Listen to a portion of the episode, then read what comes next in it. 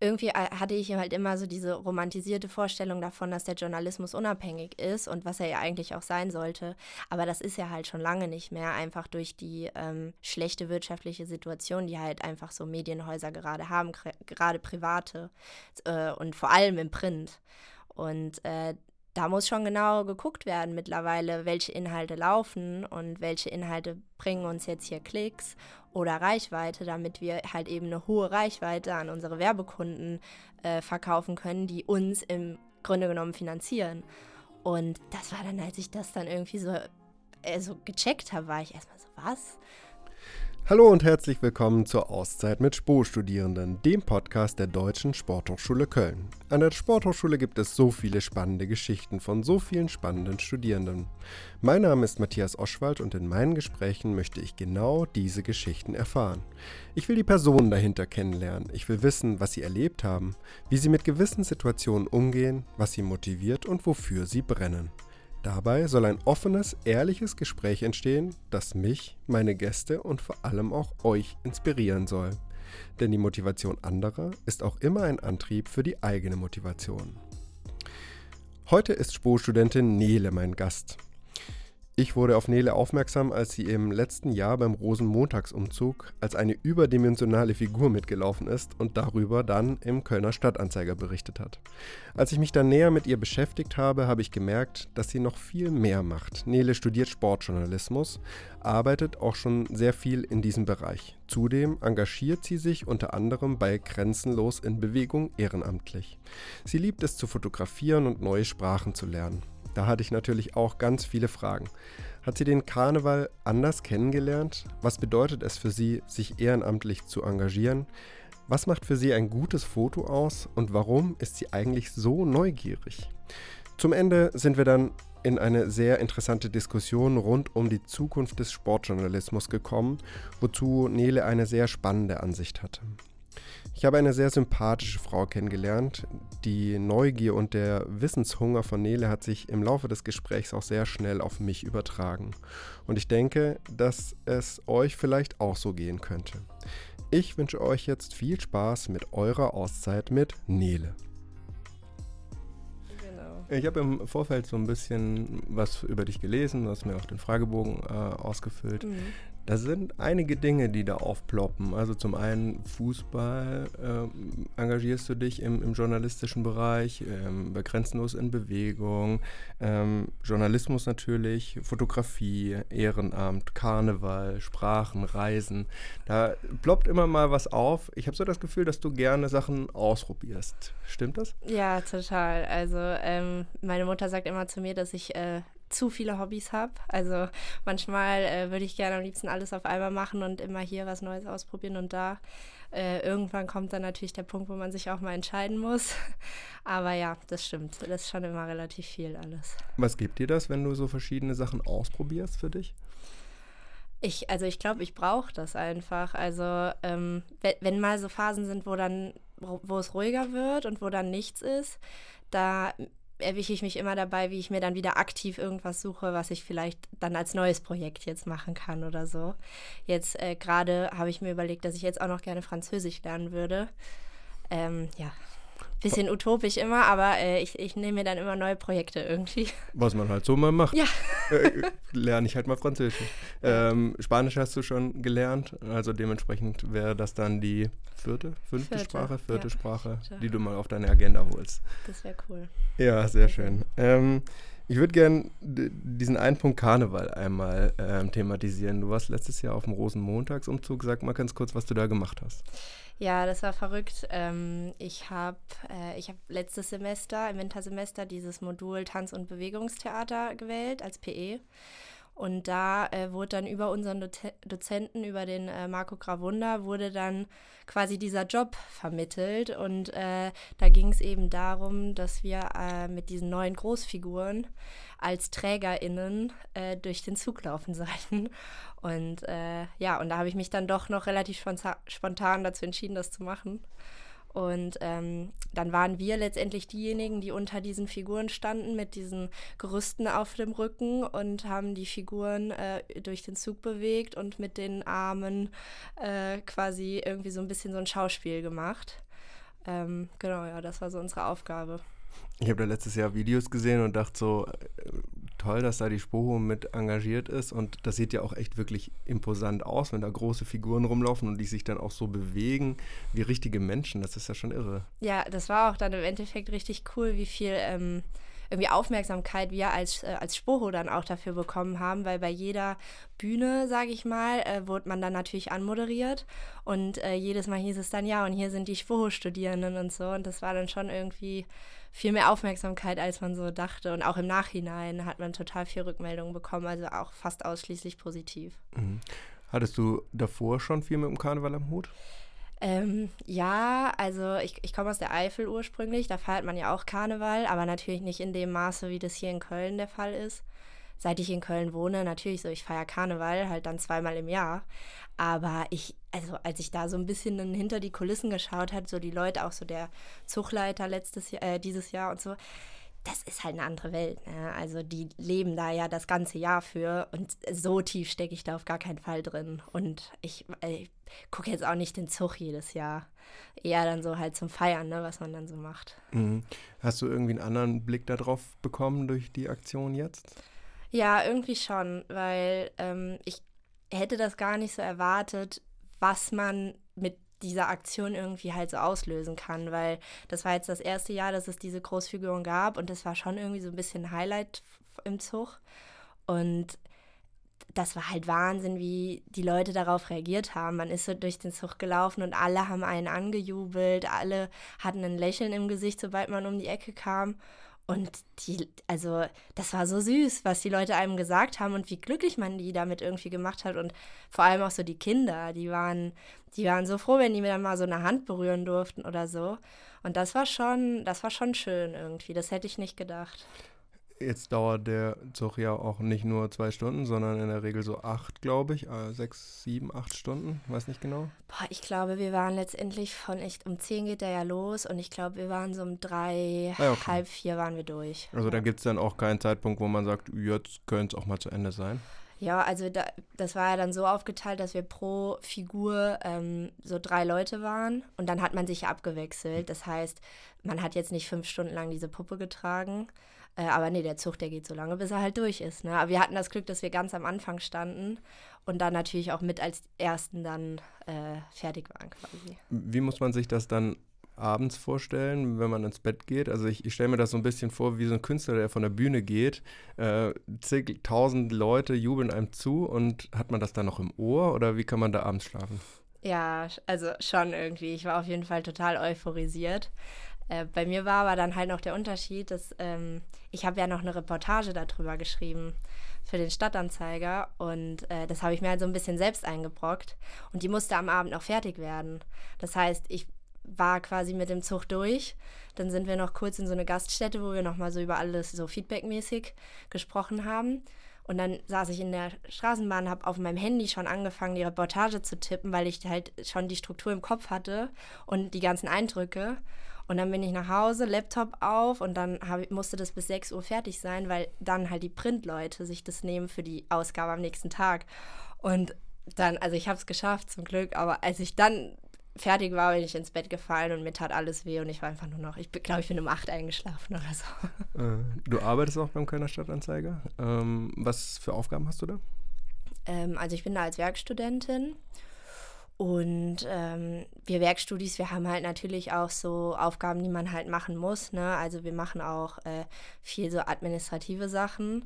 Ähm, aber im Grunde genommen haben wir halt drei verschiedene Dienste.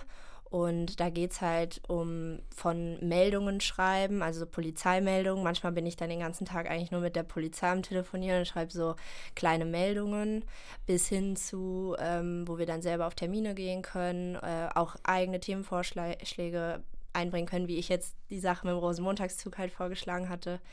Ähm, und dann halt eigene Sachen schreiben. Ja. Aber dann ist ja so eine Reportage schon ein großes Ding. Also ich glaube, ich äh, mich erinnern zu können, dass es eine halbe Seite, glaube ich, sogar ungefähr war. Mhm, ja. Also das ist ja dann schon echt ganz gut. Ja, also das ist nicht immer so. Ne? Es sind auch öfter natürlich auch kleinere Sachen dabei, aber wenn man ein gutes Thema hat, dann wird es schon auch wertgeschätzt. Mhm. Du studierst auch ähm, SPJ, also Sportjournalismus hier. Ähm, was magst du am Journalismus? Mhm. also erstmal habe ich mich so für den Journalismus entschieden, weil mir das Schreiben total viel Spaß macht und ich einfach äh, total fasziniert von Sprache schon immer war und ich deshalb irgendwie was machen wollte, was auf jeden Fall mit Sprache zu tun hat. Und äh, ich bin, glaube ich, generell eine sehr neugierige Person und äh, deshalb hat mich das einfach so gereizt oder reizt es mich immer noch, mich in verschiedene Themen irgendwie so reinzufuchsen, mir Wissen anzueignen und auch mal, vielleicht, äh, ich mache beim Kölner Stadtanzeiger auch manchmal Sachen, von denen ich gar keinen Plan habe, äh, wo ich mich dann aber reinfuchse und dann äh, habe ich so ein neues Thema irgendwie für mich erlernt und das das macht schon Spaß. Dann kommt dir vielleicht das, wovon wir vorher gesprochen haben, auch ein bisschen zugute, ne? dass du viele, viele Dinge versuchst äh, auszuprobieren oder auch ausprobierst, ähm, ja. dich da reinfuchsen zu wollen. Auch dieses Wissbegierige, Neugierige, ich glaube, das braucht es, oder? Total, ja, auf jeden Fall. Mhm. Ähm, jetzt hast du dann auch, äh, habe ich auch schon vorher gesagt, also Sportverein ähm, bei Vorwärts Spo arbeitest du, ähm, ein Verein nahe hier, Grenzenlos in Bewegung, der Verein, der aus Sporos entstanden ist, ähm, der sich um Geflüchtete, ähm, Geflüchtete kümmert. Was bedeutet dir das auch auf der anderen Seite, sich dich für solche Dinge zu ähm, einzusetzen? Ähm, ich weiß gar nicht genau, aus welchem Antrieb heraus das dann irgendwie so entstanden ist, dass ich auf einmal was, also dass ich was Ehrenamtliches machen wollte. Das war irgendwie auf einmal so in meinem Kopf und ich war so, nee, natürlich, so, du hast noch irgendwie Zeit und dann musst du die halt irgendwie auch gut nutzen und äh, ja, und deshalb hatte ich mich dann so umgehört und mich dann eben für GIP entschieden, weil es einfach eine super Sache ist mhm. und es ein cooler Verein ist. Mhm. Ähm, und mit Vorwärts dasselbe. Das ist, ich, also das macht total Spaß, für was zu arbeiten, wo man auch hinter, hinter den Werten steht und sich mit der Sache irgendwie identifizieren kann. Ähm, im, Im Fall von Vorwärts Spur machst du auch Journalismus im Prinzip, also Social Media mhm. in, dem, in dem Sinn. Mm, was macht für dich jetzt mal unabhängig von Vorwärts Spur, so allgemein, ähm, der, der Journalismus aus?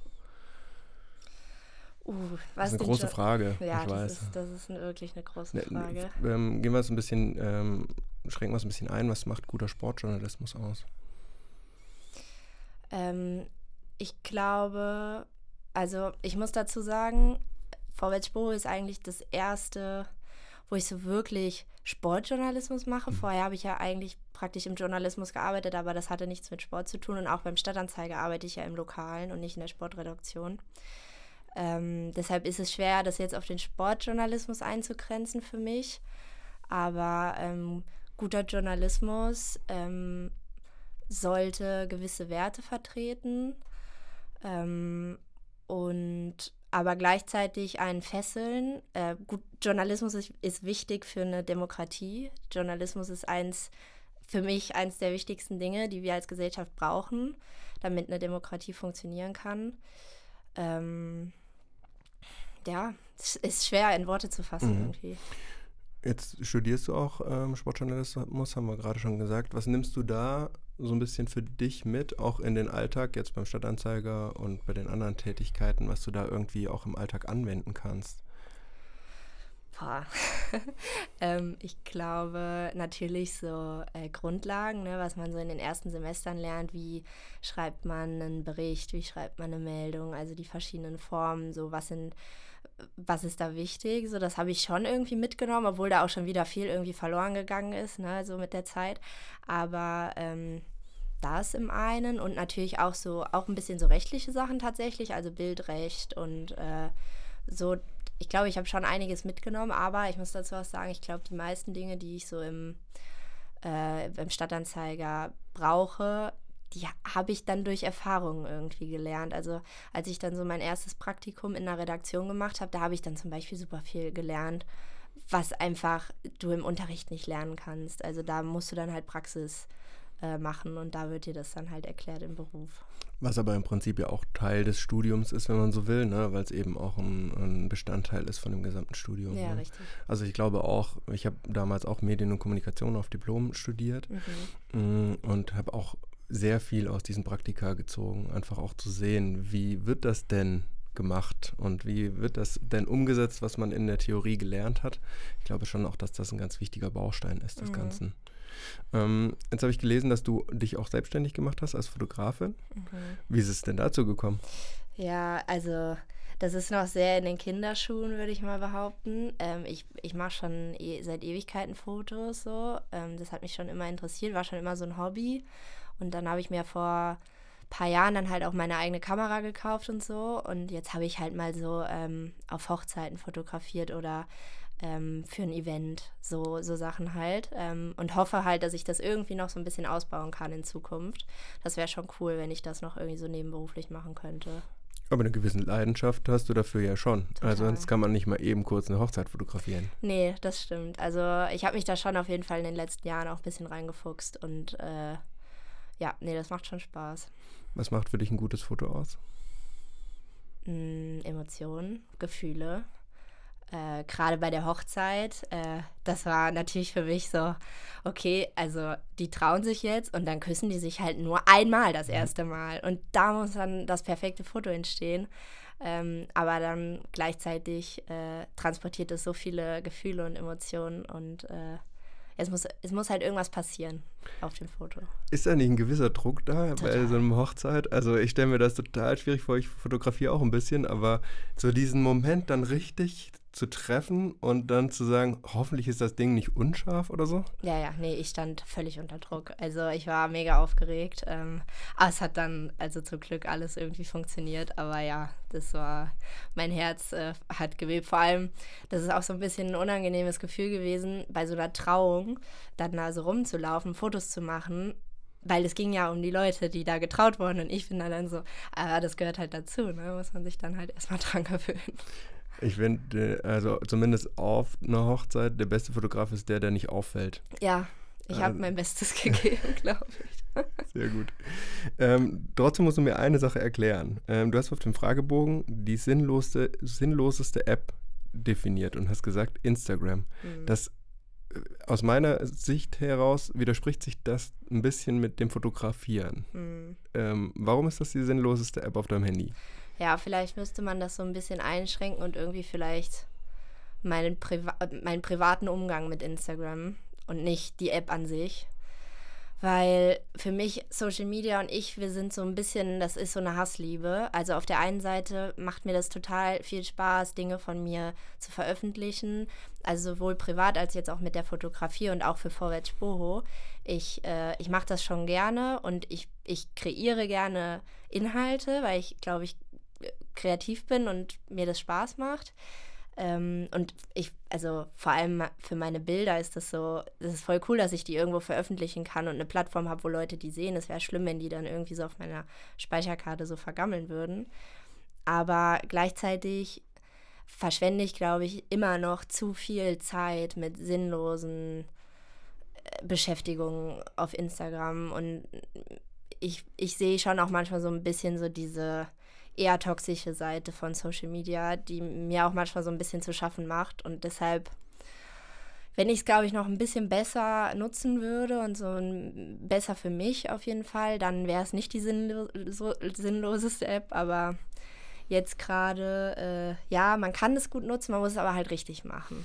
Du hast auch angegeben, ähm, dass du Bücher und Postkarten sammelst. Das ist ja, das trifft ja das auch so ein bisschen, ne? Also letztendlich eher das Haptische anstatt dem Digitalen ja. irgendwie so ein bisschen im, im Fokus zu haben. Aber ich wurde tatsächlich auch, also ich war in der Jubiläumsfolge, in der 50. Folge auch von Carina, die das gehostet hat, da einmalig, wurde ich auch gefragt, ob ich ähm, warum ich den TikTok angegeben habe bei der sinnlosesten App, obwohl ich im Marketing arbeite, habe ich auch genau das gesagt, ne? Das ist halt einfach, du verbringst so viel Zeit davor, ohne dann wirklich was raus mitzunehmen. Das ist schon auch so ein bisschen widersprüchlich zu dem, was man halt so sagt, so dieses, leg mal das Handy weg und guck mal in die Natur und hol mal Luft irgendwie. Und trotzdem erwischt man sich immer wieder dabei, ne?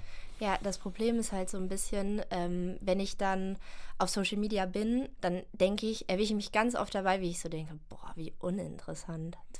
Interessiert mich ja null. Und dann denke ich so im nächsten Moment, ja, aber vielleicht denken das Leute genauso, wenn du irgendwas postest. Das ist ja mega uninteressant, juckt ja gar keinen. Ah, okay. Und dann zum Beispiel, wenn ich dann was für Vorwärts Sporo mache, dann denke ich dann auch so, ja, das inter interessiert ja keinen. Aber dann im nächsten Moment weiß ich aber dann, naja, aber ich, das ist ja ein cooles Unternehmen. Das ist ein mhm. geiler Verein mit geilen Werten und da geht es um was Wichtiges.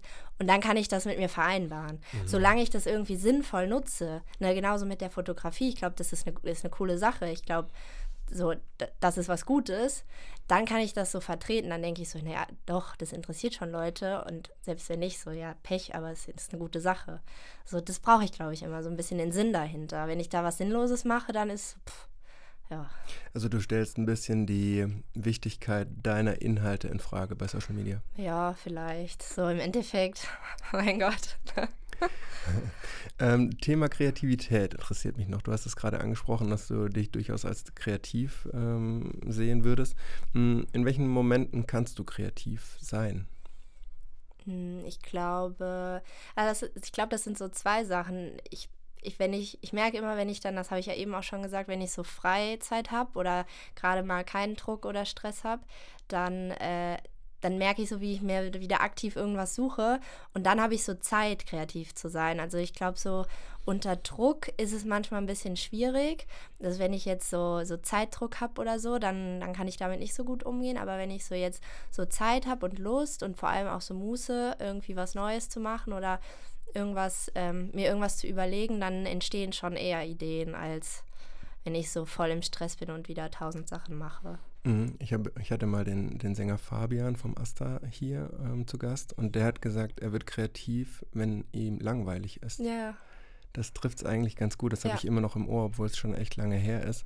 Und da habe ich auch viel drüber nachgedacht. Und das stimmt irgendwie. Ne? Mhm. Wenn man mhm. Langeweile hat und nicht so sehr irgendwie ganz viele Einflüsse auf einen einprasseln, dann kann man tatsächlich kreativ werden. Ja, dann kommen halt neue Ideen, dann hat man irgendwie so die Zeit dafür. Ja, viele haben Angst vor dem weißen Blatt Papier, aber ich glaube, das gibt gerade den kreativen Personen halt einfach Luft, ja. da was Neues zu ja, gestalten. Ähm, ich hatte dich auch gefragt, wofür äh, oder was dir die, die Spuro bedeutet. Und das äh, würde ich mal gerne vorlesen, weil ich das so schön fand, äh, was du da geschrieben hast. Ähm, die Spuro ist ein Ort, der mir geholfen hat, über mich hinauszuwachsen. Ein Ort voller Möglichkeiten, Bildung, Wissen, Freunde, Spaß, Sport und irgendwie auch Sicherheit. Mhm, ich könnte mir vorstellen, dass sich einige Studierende da drin wiederfinden. Ich fand das ganz spannend, über dich hinauswachsen. Inwiefern konntest du durch die Spuro über dich hinauswachsen?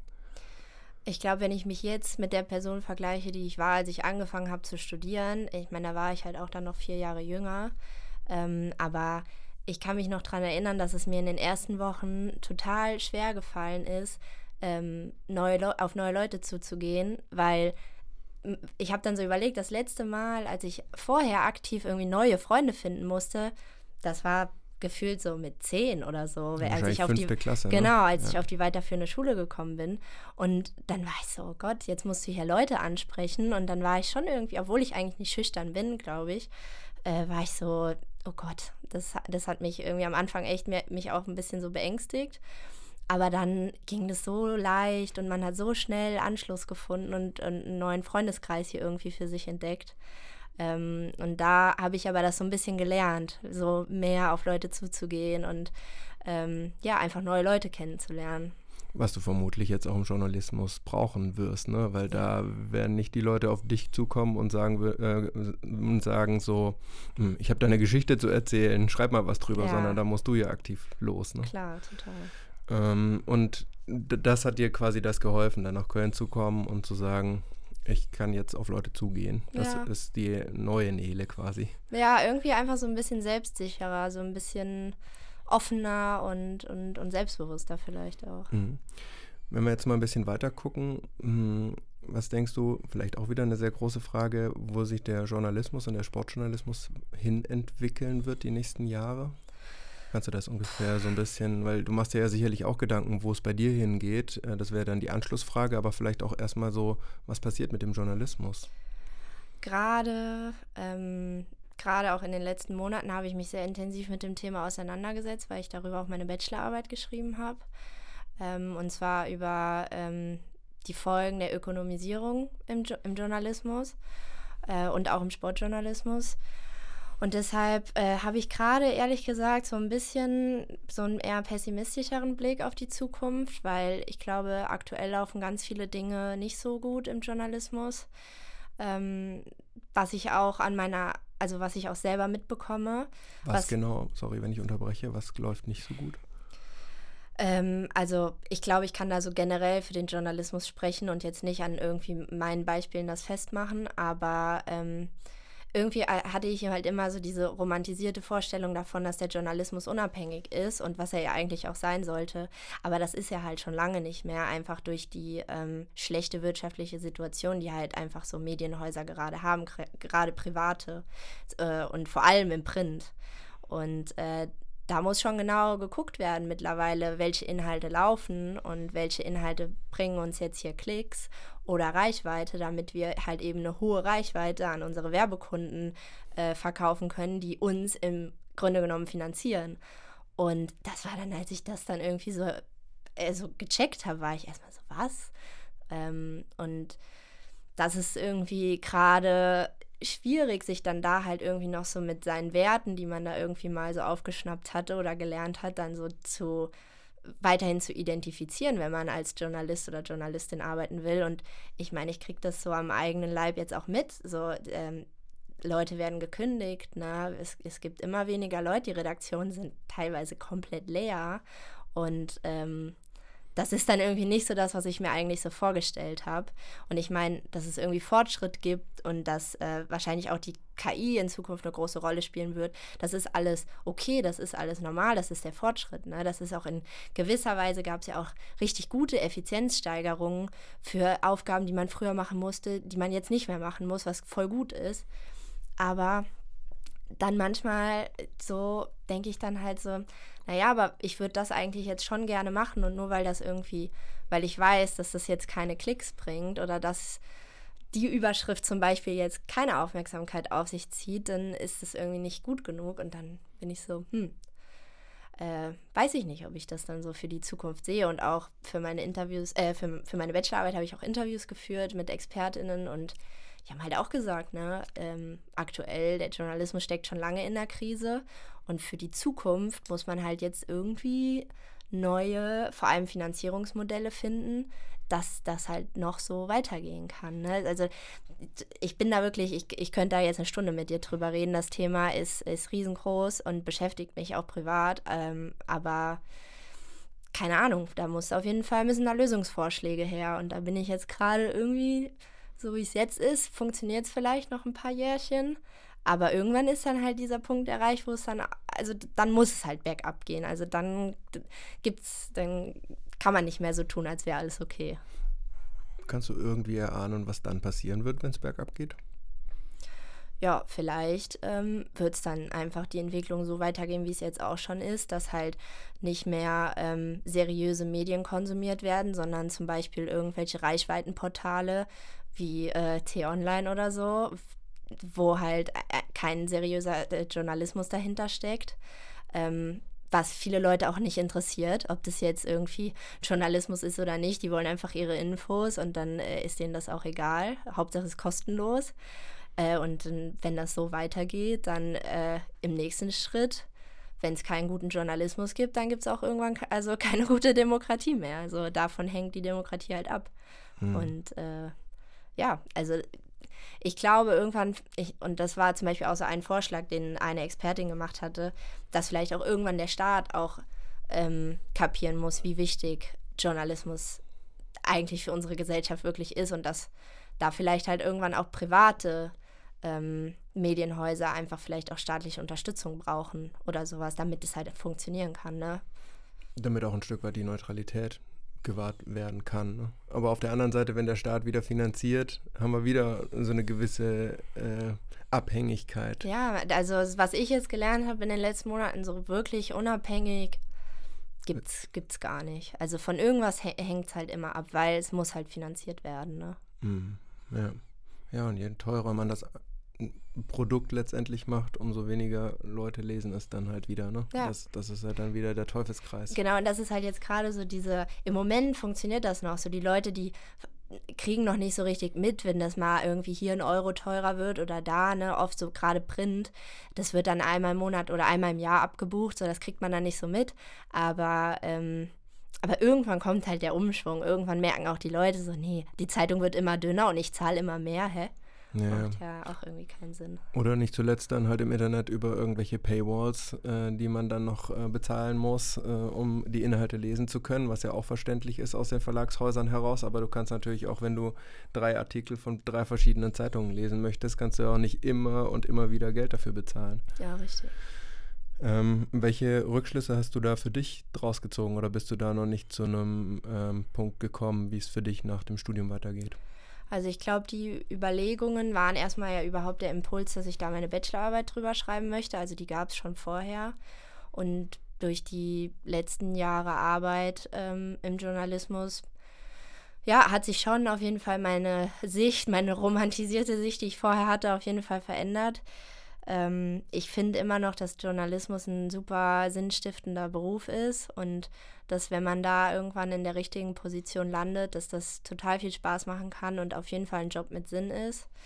Aber ähm, ich glaube, dass für mich das niemals ein Vollzeitding sein könnte. Also ich glaube, ich könnte jetzt niemals sagen, ich, ich, ich möchte nur Redakteurin sein.